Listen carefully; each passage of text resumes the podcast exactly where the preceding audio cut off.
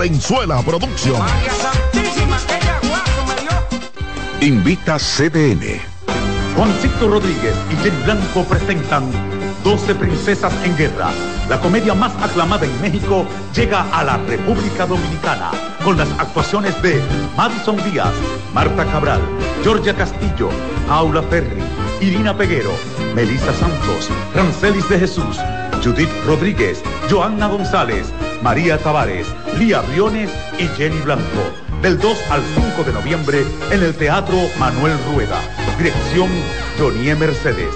Boletas a la venta en CCN Servicios Huepa Ticket, Supermercados Nacional y Jumbo. 12 Princesas en Guerra. Invita CDN. En CDN Radio, la hora 10 de la mañana. Por CDN 92.5 presentamos La Voz de la Fiscalía, un dinámico espacio de interacción permanente entre la Fiscalía del Distrito Nacional y la ciudadanía. La Voz de la Fiscalía, innovación, fortaleza, coherencia. La Voz de la Fiscalía.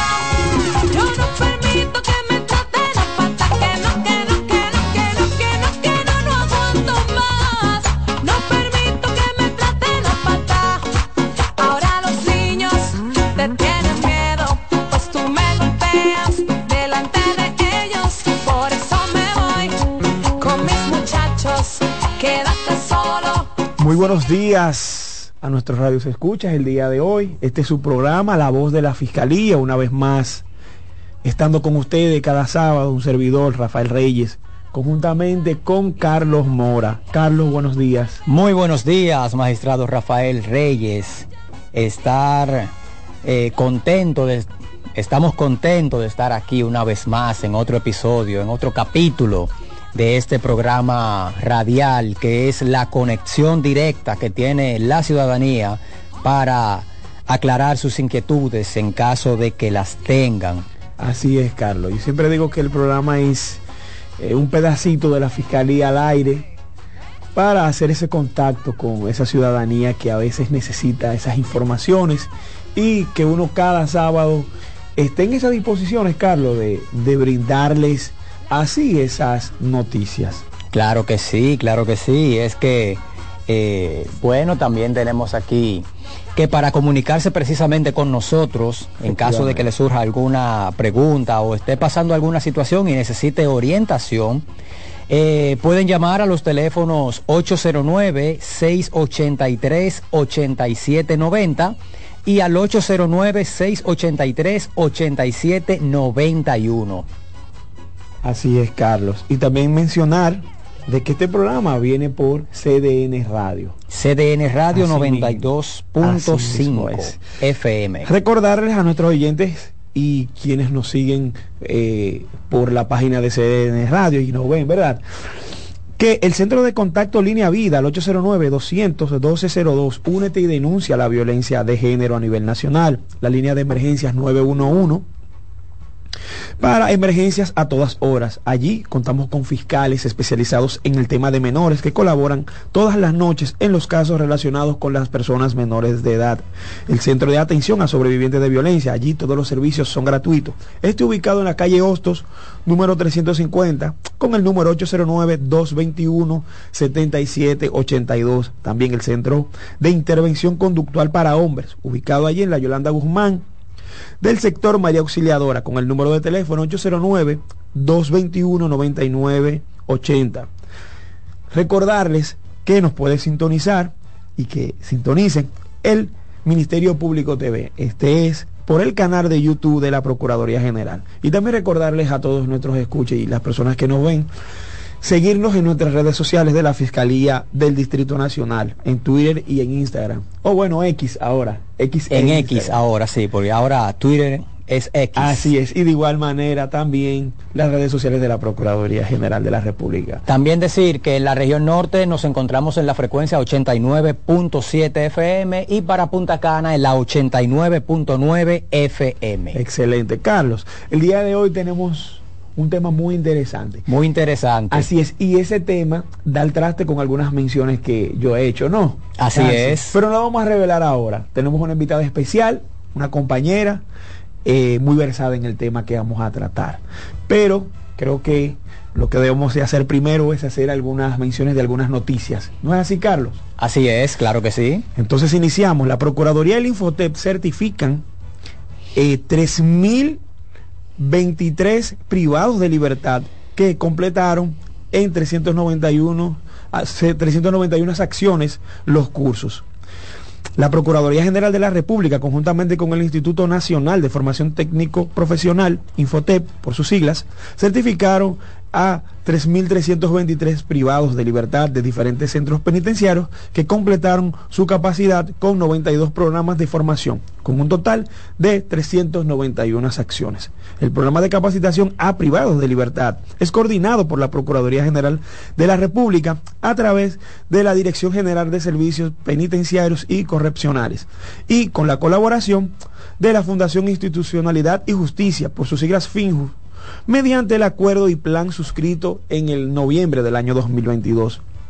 El acto estuvo presidido por la magistrada Miriam Germán Brito, Procuradora General de la República, por el profesor Rafael Santos Badía, director general del Infotep, y Roberto Hernández Basilio, director general de la Dirección General de Servicios Penitenciarios y Correccionales. La procuradora Miriam Germán agradeció a las instituciones involucradas y felicitó a los internos por este paso en su camino para la reinserción social. Carlos, algo importante, reinserción social.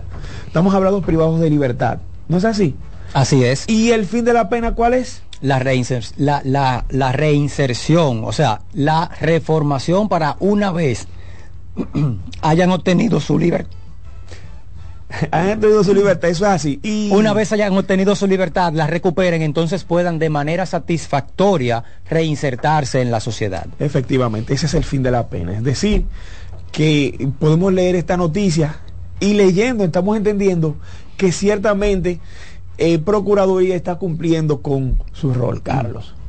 ¿Qué más tenemos? Así es, magistrado Rafael. Por otro lado, tenemos que el Ministerio Público solicitó este viernes al primer juzgado de la instrucción del Distrito Nacional que dicte auto de apertura a juicio en contra de los acusados de integrar una red de trata de personas con fines de explotación sexual, desmantelada con la operación Cataleya, cuyo fallo fue fijado por el tribunal para el próximo 3 de noviembre. Este viernes 20 de octubre, el Ministerio Público, representado por los fiscales litigantes adscritos a la Procuraduría Especializada contra el Tráfico Ilícito de Migrantes y Personas, presentó sus conclusiones al tribunal solicitando auto de apertura a juicio y que sean mantenidas las medidas de coerción existentes contra los acusados. El proceso se sigue contra José Miguel Michel Gurdis, alias Michel, Angélica Giovanna Quintero y Daniel Enrique Inirio Abreu. El proceso también involucra a los hoteles Caribe y Oscar del sector Gascue del Distrito Nacional y Coco Real de Bávaro, Punta Cana, provincia La Altagracia. Del grupo de seis son mantenidos, del grupo seis son mantenidos en prisión preventivas, en prisión preventiva. Dos tienen localizador electrónico y garantía económica, en tanto otros tienen presentación periódica y garantía económica. El juez Raimundo Mejía, titular del primer juzgado de la instrucción, conoció el expediente con el que el órgano acusador imputa a miembros de una red que explotaba sexualmente a mujeres provenientes de Sudamérica y que tenía alrededor de un año operando en el país. Rafael, definitivamente eh, esto es un claro mensaje que están dando las autoridades, específicamente el Ministerio Público, de que el país tiene una posición firme en contra de lo que es la trata de migrantes y trata y explotación de personas. Así es, así que es, uno de los males más graves que puede sufrir un ser humano. Salir de un país engañado con una promesa de que llevará una vida mejor, de que tiene un contrato de trabajo y cuando llega al lugar de destino descubrir la realidad. Eso es una de las peores tragedias que puede sufrir un ser humano. Así es, así es, Carlos. Mira, y cuando uno escucha esos temas, eh, a uno le hace pensar lo siguiente. Uno dice, bueno, pero eso huele o suena como esclavitud, ¿no? Exactamente. Y ya para esta fecha la, la esclavitud está, supuestamente está abolida. Pero eso es una forma que se puede interpretar de que hay sintomatologías propias en la sociedad de la esclavitud. Por ejemplo, eh, eh, eh, ese es el caso. Y eh, eh, estas son formas modernas de la esclavitud. Si ya bien no, no hay una, un castigo corporal, pero definitivamente son formas modernas de esclavitud. Efectivamente, y nada, darle la bienvenida a nuestro hermano Liranzo, que se ha incorporado ahora mismo. Bienvenido, hermano, al Hermano, programa. te saludas sin avisar. Yo estaba viendo el celular ahora. ¿Qué es lo que voy a decir? Ah, bueno, buenos días a todos. Señores, tuve un inconveniente hoy con el vehículo, pero estamos aquí, por eso entramos un poquito más tarde al programa. Eh, muy buenos días a todas las personas que nos están escuchando y por aquí estamos en cabina con el Dream Team del Distrito Nacional. Rafa y el cuasi fiscal, Mazón, grado 33, el compañero Carlos. Ya quisiera yo llegar a ese grado. ¿Tú estás en qué grado? Ah, no, tú eres venerable maestro, hermano. Digo, Yo no respeto la masonería. Yo aquí en público te digo que tú eres masón. ¿Qué usted dice de eso, Carlos? No podemos negar nuestra esencia. Ah, ah, él, está, exacto. él está quebrantando las normas de discreción, de discrecionalidad que tiene la masonería. Ay, Dios mío. Ya por eso él tiene problemas y eso que él es venerable. Lo van a sancionar acá. Nada, muchas gracias. Vamos a hacer una pausa y cuando regresemos continuamos con más contenido aquí en su programa La Voz de la Fiscalía.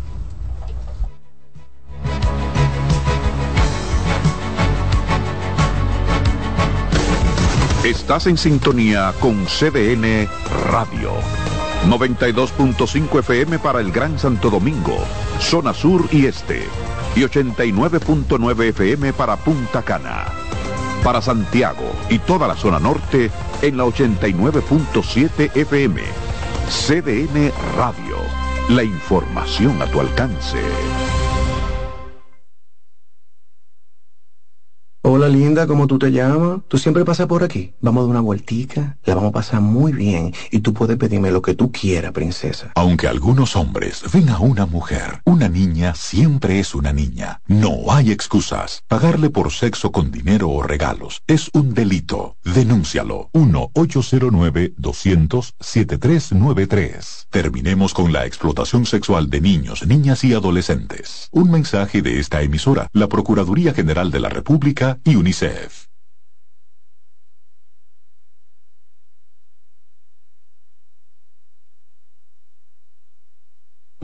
Tengo derecho a vivir en paz. Soy capaz de tomar mis propias decisiones. Nadie tiene que elegir por mí. Tengo derecho a vivir sin violencia. Rompe el silencio. Llámanos. Línea Vida, 809-200-1202.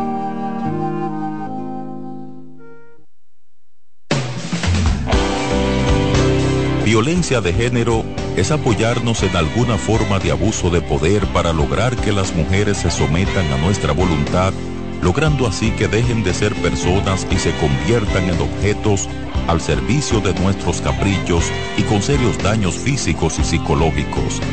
Hombre dominicano, respeta el derecho de la mujer a vivir libre de violencia. Tu masculinidad es un gran poder para construir el buen trato. Mano a mano, por una masculinidad sin violencia.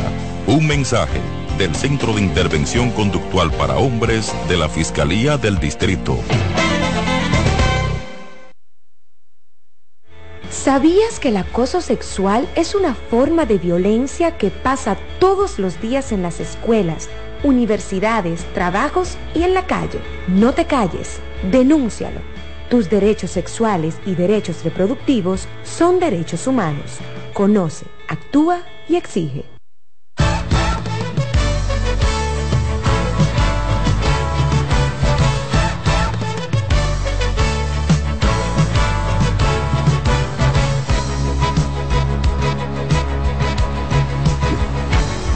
Bien, señores, estamos de regreso por aquí por su programa La Voz de la Fiscalía. Como siempre, tenemos una invitada sumamente especial el día de hoy. Tienen que recordar que durante la entrevista pueden llamar en cualquier momento. Y hoy que tenemos un tema, señores, que es de bastante, de bastante interés para toda la eh, lo, nuestro público, los radio escucha.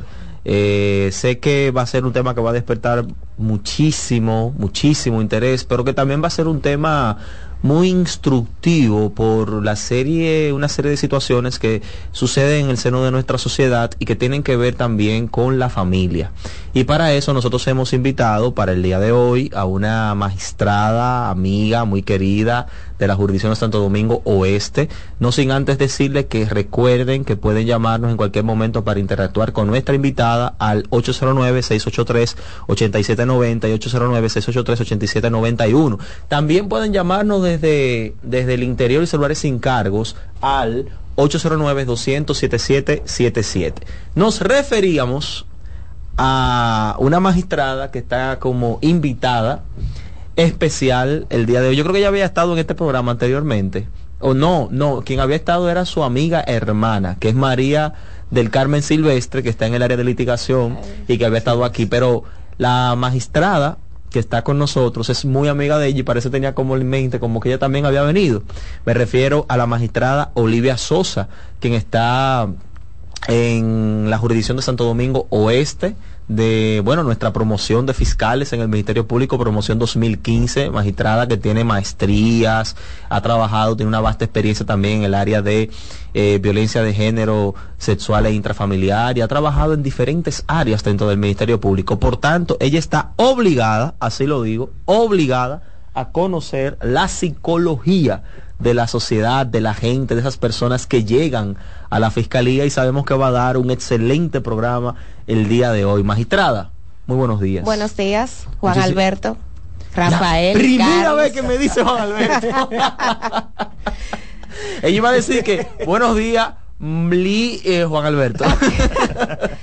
Buenos días, muchas gracias por la invitación a este programa La Voz de la Fiscalía, la cual fue mi casa por muchísimos años y sigue siendo porque tiene personas muy queridas. Un placer estar aquí. Muchísimas gracias, Sol, puedes mencionar, no sé, dos personas. Sacando a María, claro. Sacando a María, dos personas. Es un queridas, compromiso muy grande porque todos son queridas. Tengo a Elaine Soto también que tengo que mencionarla, es mi hermana. Ya, el No se la me sacaba de sacar debajo de una patada. Raúl. Cuando la pregunta, y soy que. uh, No, ¿qué no, no. Somos tres, las tres mosqueteras. La chica superpoderosa, es. burbuja y, Y aprovechando también para saludar a María y el Aine, que yo sé que no están bien. Ey, María nunca escucha el programa, pero yo estoy seguro que está escuchando el programa. Hoy tienes que escucharlo escucharlo. obligatoriamente. Incluso la vi que mandó un mensaje por Adobe de que a sintonizar todo el mundo. Una mujer que ni escribe por los grupos. Y mandó la foto Con de Olivia. autoridad, con Con autoridad. autoridad. A sintonizar todo el mundo con una manita de aplauso. mandó ella por los grupos.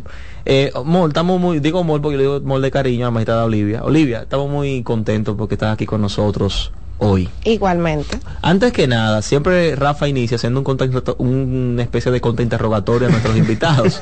Trátame siempre- bien, Rafa, ¿eh? y siempre pues le hacemos preguntas de acreditación a sí, nuestras ah, invitadas. La es, pregunta es, eh, ¿cuál ha sido tu experiencia, Olivia, en el Ministerio Público? ¿Por cuáles departamentos has estado? Eh, háblanos un poco de ti. Yo inicié en el año 2010 en la Fiscalía del Distrito Nacional como auxiliar administrativo. Estuve en el departamento o en las fiscalías comunitarias más bien de Capotillo, Los Girasoles, precisamente en los departamentos de violencia de género intrafamiliar de ambas fiscalías comunitarias. Posteriormente, como en el 2012, pasé a formar parte del equipo de homicidios. Ahí estuve como auxiliar administrativo, secretaria 1 y ascendí, gracias a Dios, a abogado 1 con el magistrado Dante Castillo, asistiéndole directamente al magistrado. Participé en Dante el concurso. Castillo, saludo para él, titular ahora mismo de la jurisdicción de Asua. Participé en el concurso de fiscalizadores del 2015. Resulté electa para formar par- eh, la capacitación. En 2017 egresé de la Escuela Nacional del Ministerio Público. Pasé a formar parte del departamento como fiscal ya de, violencia de género intrafamiliar, específicamente en la Fiscalía de Capotillo. Calificaciones también, estuve por allá un tiempo. Y posteriormente, como en el 2018, formo parte del equipo, ahí conozco a Rafael de la Fiscalía de Santo Domingo Oeste, con la magistrada Rosalba como titular en ese entonces. Eh, meses después, como dos meses, no tuve el placer de trabajar mucho con ella, entré el magistrado Eduard López. Sí, porque el magistrado Rosalba estuvo como titular en el oeste primero. Así es. Antes de ser titular del Distrito Nacional. Entonces ahí todavía estoy en Santo Domingo Este, he estado en los departamentos de homicidio, en la unidad de violencia de género en el 2021, volví a formar parte de homicidios. Estoy intermitente entre homicidios y la unidad de violencia intrafamiliar. No se vaya Me el- persiguen. al- claro que sí, Alexis, el hombre de los controles, no se vaya a dormir usted ahí, que ahorita entra una llamada y tenemos y nos quedamos en el aire. Bu- bueno, Olivia, bienvenida. Excelente, Olivia. Eh, ¿Qué tiempo tú tienes trabajando el tema de violencia de género aproximadamente como fiscal? Como fiscal desde el 2018, desde que egresé de la escuela, porque en Capotillo estuve como fiscal de violencia de género. Muy Estamos bien, hablando de seis años. muy bien, muy bien. Muy bien. Olivia, hay una... Déjame ver, yo te voy a hacer una pregunta que no tiene nada- mucho que ver quizás con, con el derecho, ni mucho menos con el derecho penal, pero te la quiero hacer a modo de que desarrolles el tema eh, como una forma de introducir el, el- el tema que tenemos para hoy precisamente. Eh, estamos viviendo una sociedad muy violenta. Estamos viendo una descomposición, una degradación paulatina de la familia. Eh, ¿cuál, ¿Cuál crees tú que son los factores que están incidiendo para que se vea afectada el seno familiar por todos los tipos de violencia que vemos a diario en las fiscalías? ¿Qué está pasando? Es lamentable, pero entiendo que en los últimos años ha afectado el tema de la pospandemia, los trastornos de conducta y el aislamiento. Nosotros podemos decir que el aumento fue significativo, las denuncias han aumentado y como dijiste, las la descomposición social, el tema cultural, eso afecta directamente en lo que es el círculo familiar. Entonces en las fiscalías, por ejemplo, cuando llegan estos casos, ¿cuáles son eh, los tipos de violencia más comunes que, que se atienden en fiscalía? Pareciera eh, ilógico, pero la violencia psicológica es más denunciada que la física. La física entra casi siempre por flagrancia o por ya reincidencia. Ya la psicológica y la, el hostigamiento se da mucho, al menos en la unidad de violencia de Santo Domingo Oeste. La más denunciada es la verbal y psicológica. Bueno, tú hablas de una violencia psicológica. Eso de alguna forma induce a que, hay que, a que hay diferentes tipos de violencia. Así es. Eh, ¿Cuáles son los tipos de violencia que afectan a la familia? La misma norma define los tipos de violencia. La, es un patrón de conducta del empleo de la fuerza física, pero también se da lo que es la violencia psicológica, la manipulación, la persecución, son tipos de violencia, O sea, manifestaciones. Violencia, verbal también. ¿no? violencia verbal o psicológica, la violencia física que ya la mencioné y lo que es la manipulación, la persecución son manifestaciones de la violencia intrafamiliar. y se habla también de violencia sexual. ¿Qué tipo de Así violencia es, es. esa? La violencia sexual es, como dijiste, eh, como le expliqué, el un patrón de conducta en el que se ejerce la fuerza para obtener eh, lo que es la actividad sexual, ya sea con su pareja o con una mujer que no haya tenido un vínculo familiar o de pareja. Oye, es una gama de comportamientos que hay que es pueden muy amplio, es muy amplio. comportamientos violentos. Mucha gente incluso eh, son actores eh, y o autores también directos de episodios de violencia a lo interno de la familia y ni siquiera lo saben.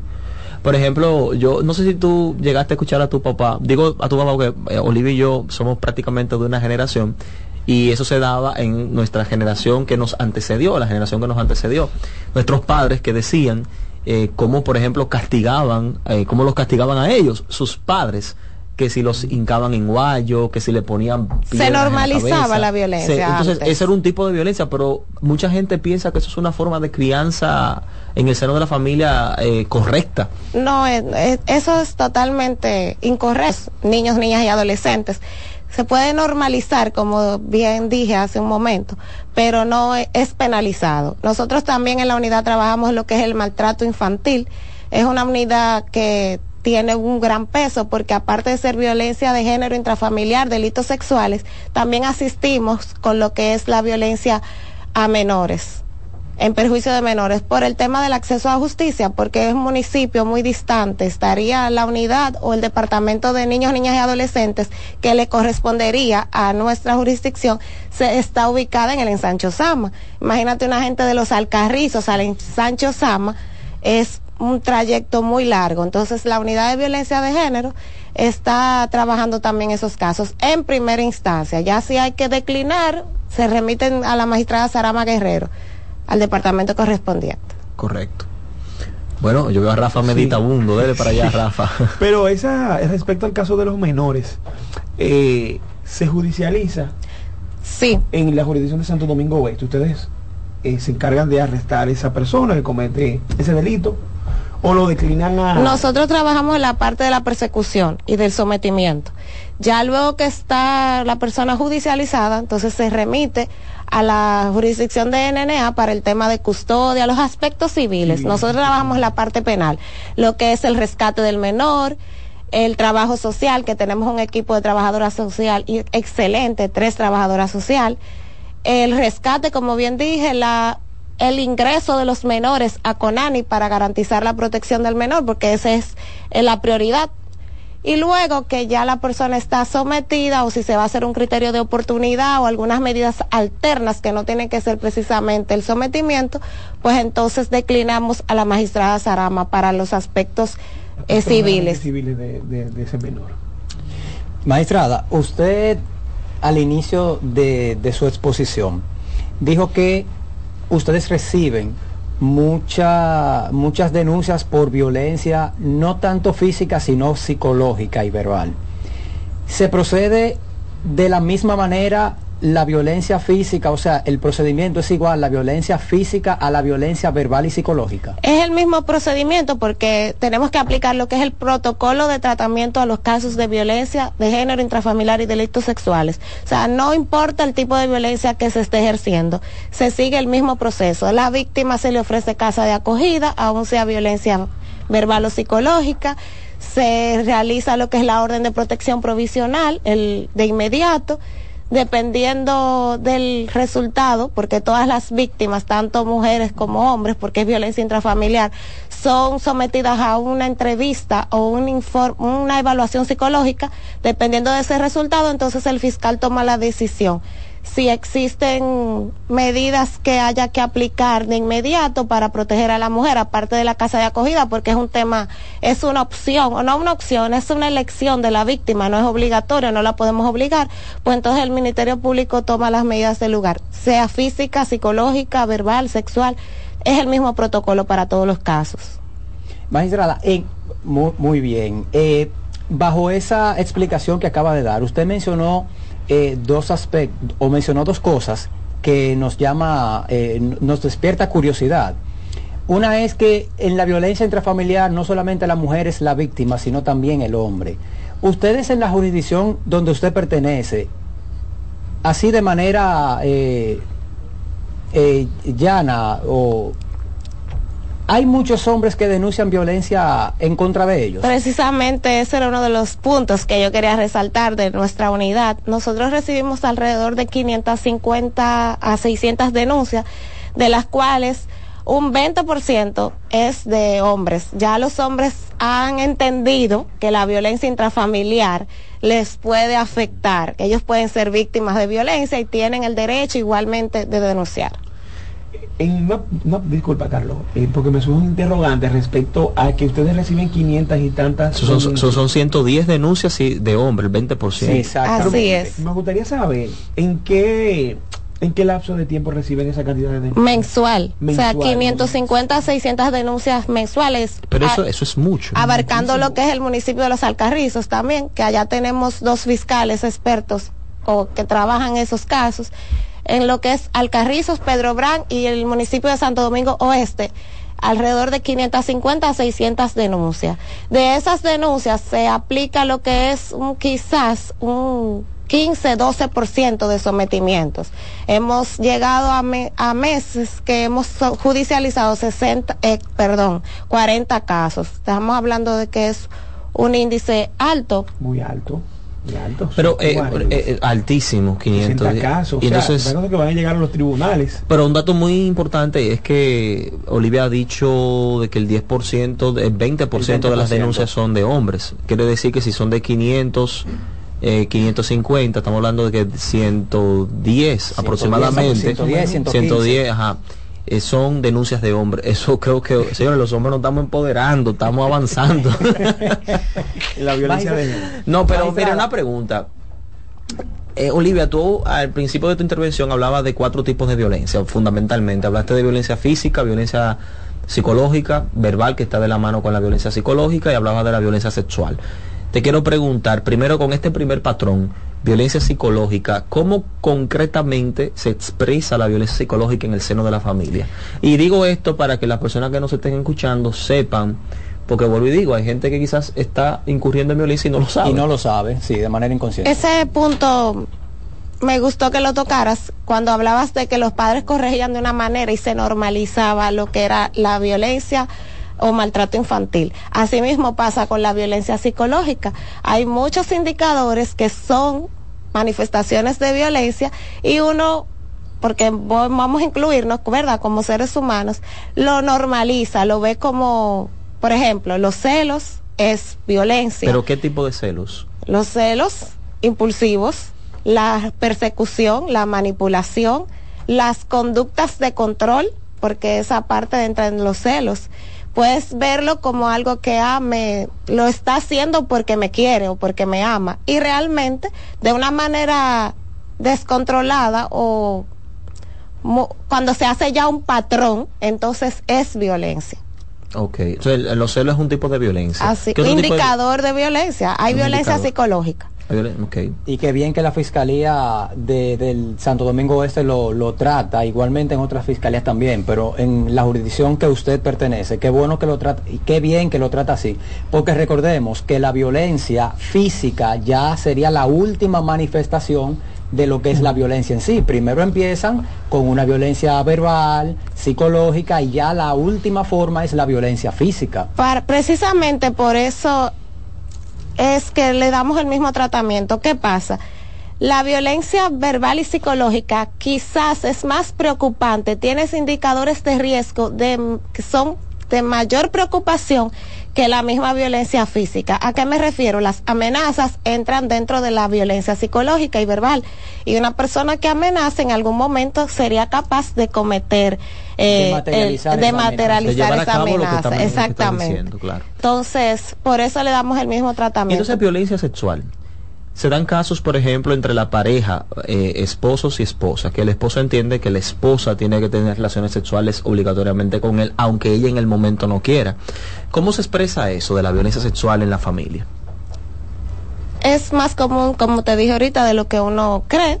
Se denuncia, se te da el tratamiento de violencia de género, Y es un tipo penal ¿cómo incluso una aparte. pero cómo incurre una persona Es en que violencia? inmediatamente yo no doy mi consentimiento o estoy indispuesta, bien lo dice la ley, la norma, a tener relaciones sexuales, entonces ahí hay violencia sexual. Ok. Porque el hecho de que seamos pareja no te da el derecho de que yo Pero tenga que tener relaciones pare- pero la sexuales con mi pareja, no, no, no se puede ver así. Inmediatamente yo negué el consentimiento, o sea, estoy indispuesta, no quiero, simplemente no quiero, entonces hay violencia sexual dentro de la pareja. Sí, es delicado, esto es complicado, esto es delicado, pero que las personas que no están escuchando eh, eh, sepan estas cosas, porque puede inclusive ser hasta violación. Sí, se puede, es difícil de probar, pues ya ahí entra la parte jurídica, pero se puede dar como una violación. Cuando digo que es difícil es que hay elementos de pruebas que deben de ser recolectados para yo eh, determinar si hubo una violación o no.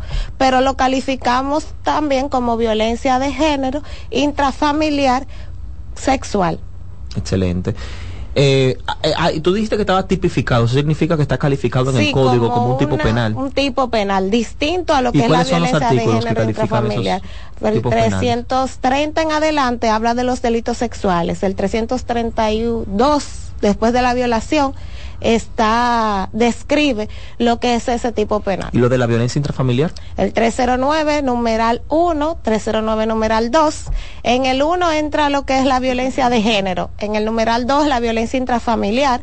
Y el numeral 3 del artículo 309 describe lo que son las agravantes de, la, de ambas violencias. Hay un tema, eh, Olivia, que sería bueno también ah, deslindar un poco esas diferencias porque se habla en el código de violencia contra la mujer, violencia de género y violencia intrafamiliar. ¿Qué, ¿Cómo así? ¿Cómo Llama cómo es confusión todavía, parecerá mentira, pero llama a confusión.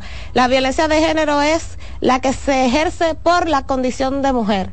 Por el simple hecho de ser mujer, yo ejerzo violencia sobre. ¿Y cómo se prueba Ah, eso?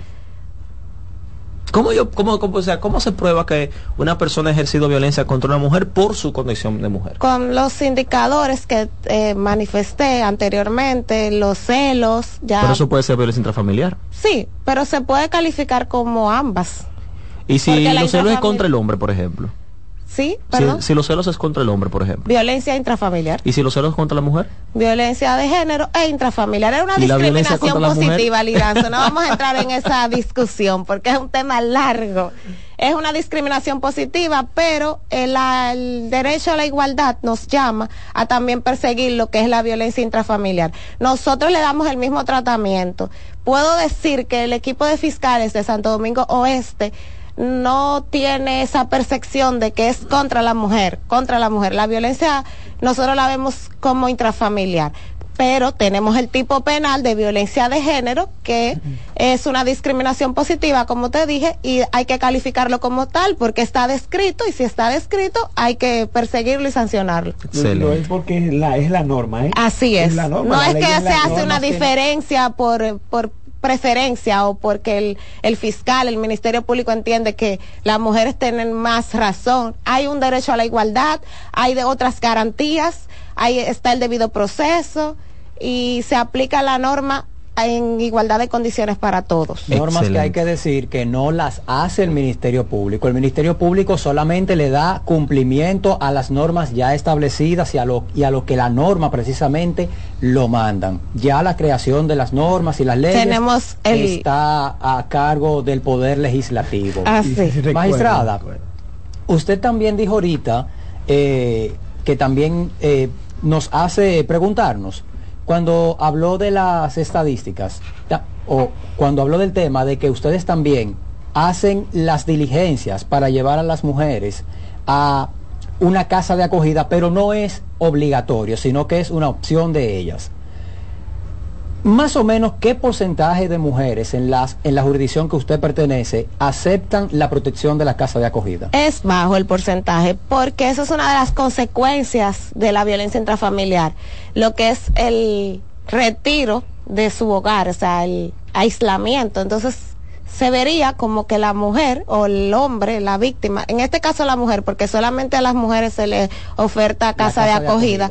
porque es un programa, se podría llamar, del Ministerio de la Mujer. Entonces, el aislamiento de su hogar, de su trabajo, eso conlleva el abandono del trabajo, que se certifica que está en casa de acogida para garantizar que le mantengan el empleo, pero afecta lo que es también el abandono de los hijos ah, de la escuela porque ingresan a casa de acogida. Todos esos factores, la víctima lo toma en cuenta y casi mayormente rechaza la oferta de casa de acogida.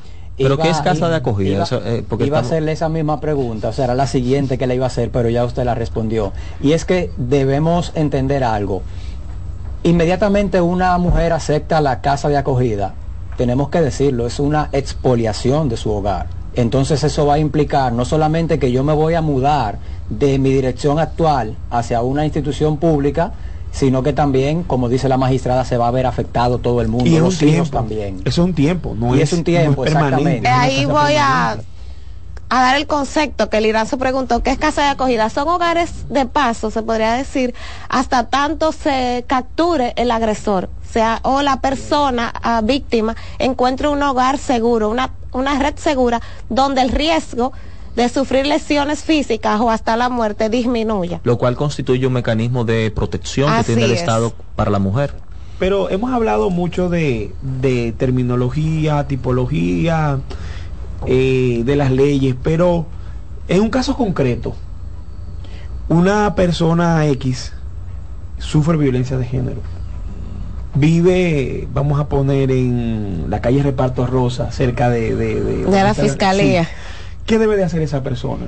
Se ¿O cuál puede- es el procedimiento exacto para esa persona a denunciar? se puede dirigir a la fiscalía más cercana, se puede dirigir al destacamento más cercana. Tenemos la dirección especializada de atención a víctimas que está dirigida por la capitana Peralta en el municipio de Santo, en la región, porque también abarca el municipio de los Alcarrizos.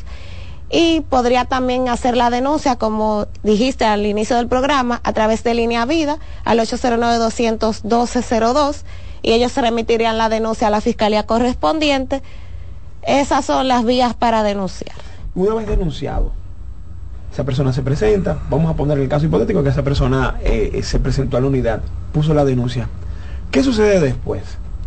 ¿O qué debe de hacer esa persona después de iniciar esa denuncia en la fiscalía? La persona denuncia, se aplica el protocolo, se oferta en caso de ser mujer casa de acogida, se hace un peritaje psicológico para determinar el riesgo. El fiscal decide si va a citar o si va a solicitar orden de arresto. Entonces la persona se le otorga una orden de protección provisional casi siempre por 72 horas y posteriormente, ya que la otra persona acuda a la cita en caso de ser citado, se le notifica una orden de protección, pero ya homologada por el tribunal, para establecerle que no puede acercarse a esa persona ni a la residencia. Eso es cuando son casos de violencia leve, que hay poco riesgo. La persona, ese es el protocolo, la carga la tiene el Ministerio Público, o sea, la víctima solamente denuncia y trata de estar de aceptar casa de acogida o tener una red segura. Aquí entra lo que es el apoyo de la familia. Que si la, fa- la familia ah, le oferta o le da una red segura a las víctimas, pues esa es la parte de la ciudadanía, apoyar a las personas que denuncian la violencia de género e intrafamiliar. Magistrada, usted dice una orden de protección que puede ser por unas 72 horas. como Esa es dice, la orden provisional. Exacto, la, la orden provisional. Pero protección, ¿qué significa protección en este caso? Lo que comúnmente la ciudadanía conoce como el alejamiento. El alejamiento de la persona que denunciada. es más bien una protección porque no solamente el alejamiento se manda también, se ordena lo que es la protección de los bienes, la restauración de bienes destruidos, la, el ingreso de víctimas a hogares de paso, ya sea con ANI o casas de acogida. Por eso es orden de protección, porque no tan solo es el alejamiento. El alejamiento es uno de los factores, de, las, de los mandamientos que el juez ordena. Olivia, hay una hay un hay un tema o un tipo de violencia muy poco soco- socorrida que la gente también conoce poco. Y en ese sentido también quiero preguntarte, ¿existe la violencia económica? Y si existe, ¿cómo se, se ejerce esa violencia? La violencia económica existe. evidentemente, porque una persona que no aporte en el hogar y que su dinero lo gaste en otras cosas que sean prioridad para él o ella, está ejerciendo violencia económica, que no cumpla con sus obligaciones del, vamos a ponerlo en equidad, del 50-50, ya ejerce violencia. También O- la violencia patrimonial. O también hay un, te pondré un ejemplo para, para que me, nos digas si existe violencia en casos como estos. Eh, la mujer que produce trabaja, pero entonces el hombre de la casa administra el dinero. Ella tiene que darle el dinero y él la administra. Pero, Dios eso mío. es un eso es un tipo de violencia. La- a ver si entendí. Dices que la mujer trabaja y tiene... mujer trabaja, por ejemplo, la mujer, qué sé yo, trabaja como eh, um, ama de ca- eh, como como como eh, emplea- empleada doméstica Bien. o trabaja en área de conserjería, ese tipo de cosas. capté. Entonces el hombre toma ese dinero, es quien cobra ese dinero y administra ese dinero. Aparte de violencia económica, también habría violencia psicológica porque es una conducta de control. Correcto. No tienes por qué controlar el dinero que yo produzco. Totalmente. Es una equidad. 50, Una pregunta, 50 la ley- o el que pueda la es ley- proporcional. La ley en sus artículos sobre la violencia intrafamiliar hace distinción entre hombre o mujer. Por ejemplo, si a ti te llega a fiscalía un proceso que ha sido denunciado por un hombre contra una mujer, eh, eh, ¿existe algún tipo de distingo en la ley con respecto a eso? ¿O es indistinto? Puede ser hombres o mujeres. pues la violencia víctimas. intrafamiliar puede ser hombre, mujer, niños, Ok. niñas y adolescentes. Intrafamiliar. Cónyuge es cónyuge, pareja es pareja, incluso hasta por una relación de convivencia ya habría violencia intrafamiliar. Ok. Eh, Olivia, una preguntita. Eh, se ve mucho en los tribunales lo siguiente. Cuando esas personas denuncian, en su mayoría, o sí, en su mayoría, mujeres denuncian la violencia, van al tribunal y se paran y ante el juez dicen lo siguiente. Yo quiero que lo suelten. Porque él es el que mantiene la casa. Porque él es el que suple el dinero. Podríamos ver ahí una especie de, de lo que hablábamos, de, de alguna violencia económica, patrimonial. Y, y, y, y me explicó por qué. Porque previamente ellos le dicen, bueno, yo caigo preso, yo soy el que mantengo la casa, si yo caigo preso, eh, ¿cómo tú te vas a mantener? ¿Se puede tipificar o, o puede existir ahí ese tipo de violencia? Es un, más que un tipo de violencia, es una consecuencia, es un trastorno psicológico.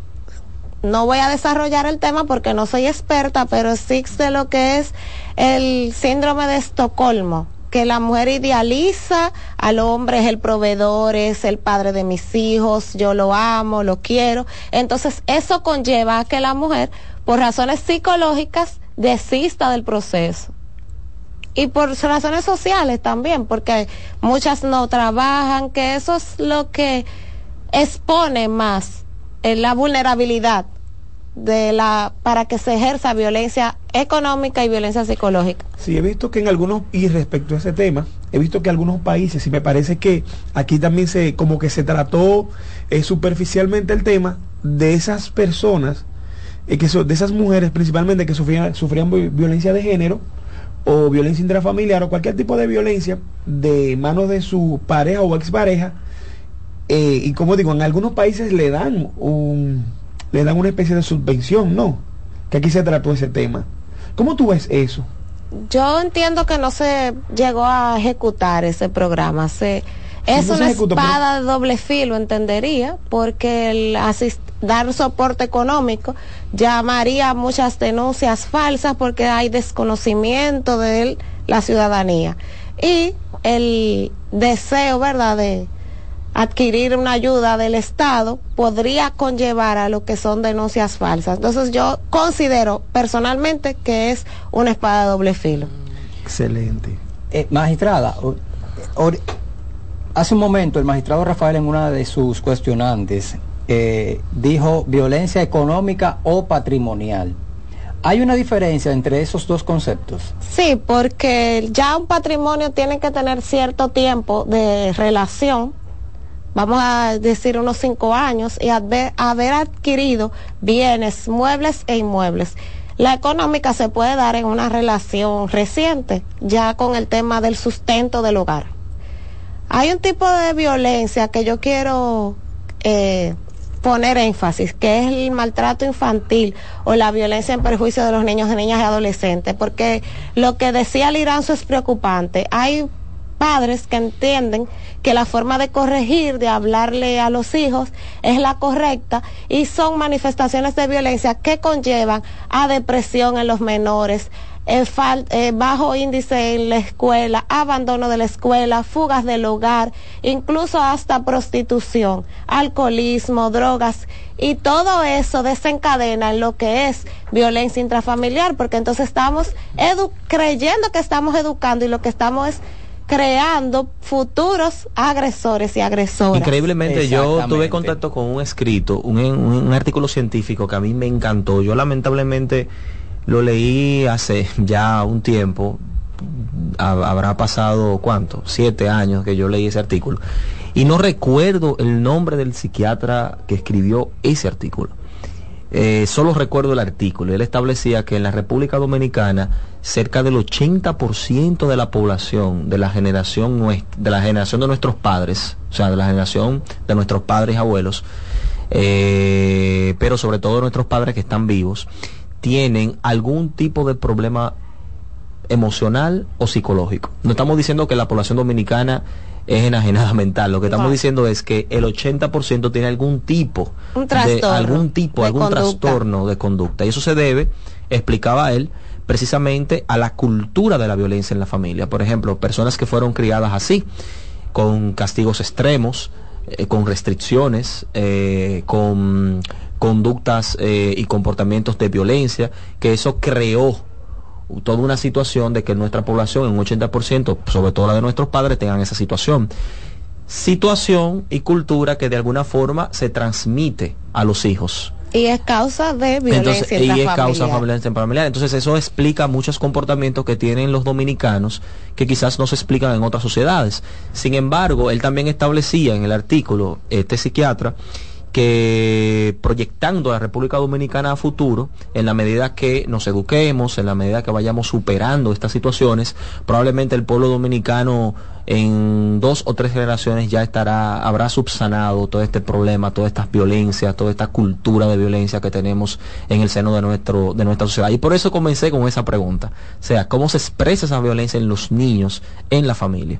Pero hay una pregunta obligada, ya en los tres minutos que nos quedan, Olivia que quisiera hacértela para que tú la respondas y al propio tiempo pues nos hagas una recomendación final. Y es, y es, va muy de la mano con el título, con el tema de hoy.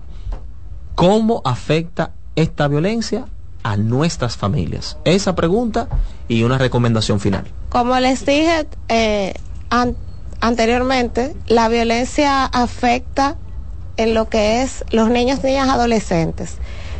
Podemos en las agravantes de la violencia determinar cuáles son las mayores consecuencias. Eh, ahí están los niños, niñas, adolescentes, las eh, lesiones graves que la violencia intrafamiliar puede conllevar incluso a la muerte, al suicidio o homicidio.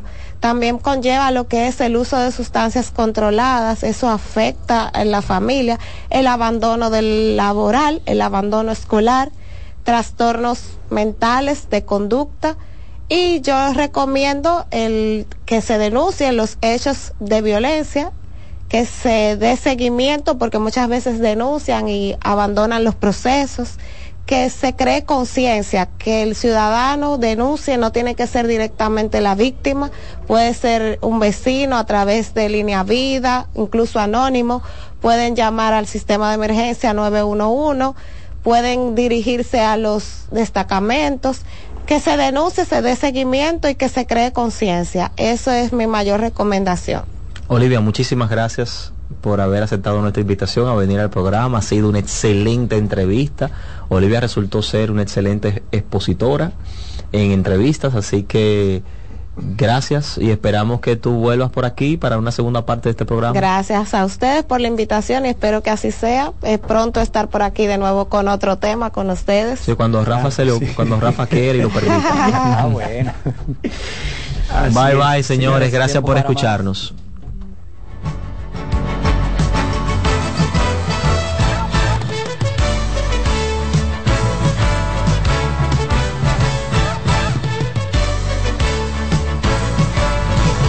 Por CDN 92.5 hemos presentado La Voz de la Fiscalía, un dinámico espacio de interacción permanente entre la Fiscalía del Distrito Nacional y la ciudadanía. La Voz de la Fiscalía, innovación, fortaleza, coherencia. La Voz de la Fiscalía. Escuchas CDN Radio, 92.5 Santo Domingo Sur y Este, 89.9 Punta Cana y 89.7 toda la región norte. ¿Tienes plan para el tercer fin de semana de octubre?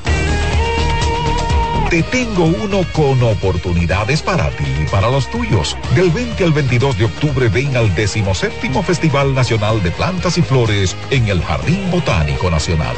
Desde pinitos para Navidad hasta todos los atractivos que ofrece este pulmón de la ciudad. Solo busca dónde dormir. Todo lo demás está en el Festival Nacional de Plantas y Flores en el Jardín Botánico Nacional. A lo largo de estos 57 años, en Patria Rivas entendemos tus miedos y preocupaciones. Hemos sido testigos de historias, lucha y superación, colaborando con resultados certeros que han traído alivio y tranquilidad. Nuestro deseo de aniversario es verte sano, brindando a tu salud.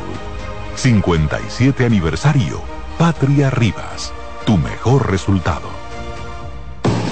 Loto Loteca tiene dos nuevos ganadores y esta vez reciben cada uno 24 millones 353 mil 388 pesos. Estos ganadores del Loto Loteca hicieron sus jugadas el lunes 26 de junio en el ensanche Ercilia Pepín, municipio San Francisco de Macorís y en Atodamas, provincia San Cristóbal. Loto Loteca, el juego cambió a tu favor.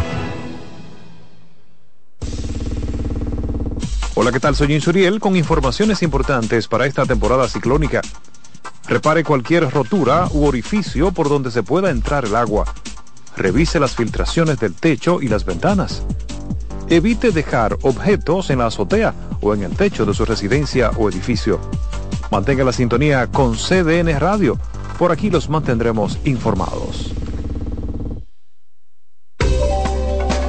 Los tiempos cambian y así nuestro país ha cambiado hacia una movilidad sostenible utilizando autos eléctricos donde de la mano de Charles Sánchez en el programa Cero Emisión Radio estaremos compartiendo todas las informaciones interesantes con un nutrido grupo de actores del sector. Cero Emisión Radio. No se lo pierda cada sábado de 3 a 4 de la tarde por esta CDN Radio. La información a tu alcance. Hola mami. Hola mi cielo. Te envía tu cuenta bancaria el dinero del alquiler, la universidad y un cariñito para ti. Ay, mami, tan bella. Así aprovecho que vienen las rebajas. Con Vimenca y Western Union, tus remesas llegan rápido y seguro, directo a las cuentas bancarias de los tuyos alrededor del mundo. Conoce más en vimenca.com. Vimenca y Western Union.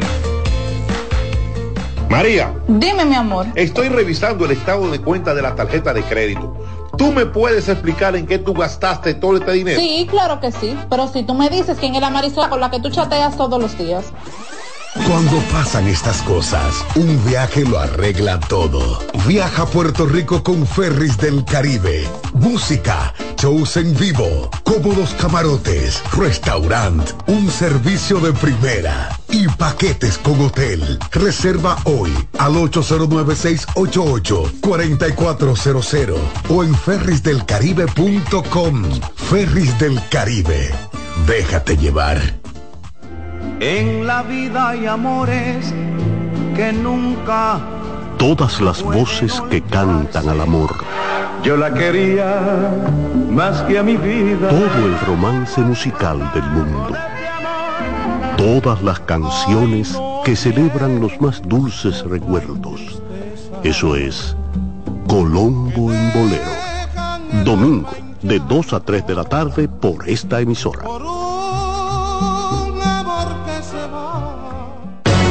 Agenda Climática Radio. Con Jim Suriel y Miguel Campuzano junto a Jimmy Hensen, Nelly Cuello y Manuel Grullón. Analizan la actividad climática y los más recientes fenómenos meteorológicos ocurridos en República Dominicana y el mundo. Agenda Climática Radio. En CDN Radio, la hora 11 de la mañana. Y ahora con nosotros, Mister Deportes, Fran Camilo.